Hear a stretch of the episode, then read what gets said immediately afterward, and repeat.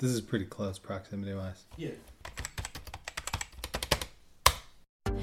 不管你当初做的时候自己多满意，一定都会有不喜欢的人。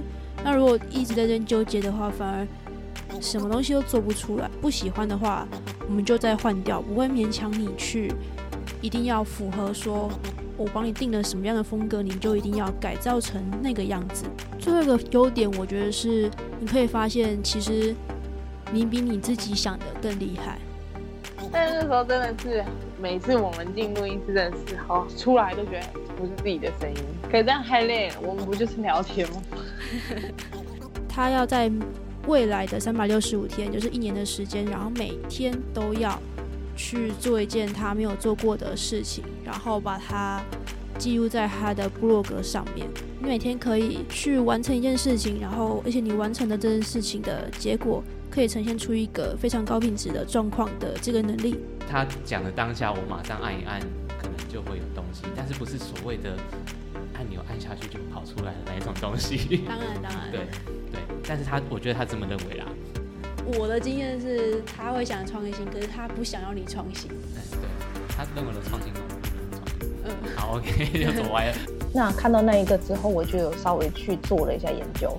Podcast 的节目内容就是制作要怎么做啊，然后 你要怎么去设计你的访纲啊，等等的。年轻科学家工作坊目的就是要促进啊国内的在研究环境微生物的学生或是呃博士后，让大家做一些交流。而且更重要的是，其实每一个决定都没有绝对的是对还是错，或者是怎样才是最好。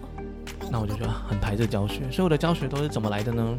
都是我的个案跟我说，哎，老师他想学，就是想学这个东西，我就哦好吧，反正如果时间允许，然后你也可以空出一两个小时，那我就慢慢教，慢慢教。Goodreads 呢就会用这种方式来帮你记录你的进度，然后让你一目了然知道说，哦我还差多少可以去完成阅读这本书。可是我必须要说，这样子的一个经历让我感受到，人生不过就是一个游戏，真的是一个游戏。迷信就是，哎，我今天今今我今天的运势好哦，我要去买刮刮卡。我今天运势好，我要做什么？对，其实我觉得这真的就是所谓的迷信，因为我以前每次都很想要写一些关于十二星座上面的书籍啊，等等的，或运势等等，呃，但我写到一半就后继无力了。原来是因为太吃紧了，然后就第二天、第三天、第四天，就一路问到我回来的那一天，最后那个阿姨还很可爱，默默的给了我一些小礼物，谢谢，让我。过个好年这样子，擅长跟喜欢不一样，呃，不擅长可以练到擅长，但是你不喜欢这个本质上来说就会很难调整。有曾经做过一件事情，就是跟对方，我们就一起列了一张清单，就是所有我们说好一起想要去尝试的所有事情，就是他们对自己很有自信，懂吗？就他们不会担心说自己跟别人比较不一样，对啊，所以我就觉得肯定自己是一件。就你要为你自己发声啊！你不肯定你自己，为什么还要奢求别人来肯定你自己？因为你学一个语言，你不是只是学语言，你还你还要了解它的文化背景，它让你跳脱一个理所当然的价值观。很多时候其实不是没有意义，只是我们开了别人的筛选器，检视我们想要检视的这个决定。我那时候写出这的时候，自己还蛮讶异的，因为这是我从来没有想过的。好像把这两个最大的限制拿掉的时候，突然想法也开阔了很多。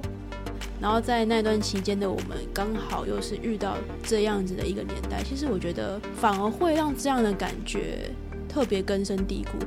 我我觉得有一些是很重要。其实我这这几年发现，我渐渐其实不是在从事保险，保险这个行业好像就是我的附加价值一样。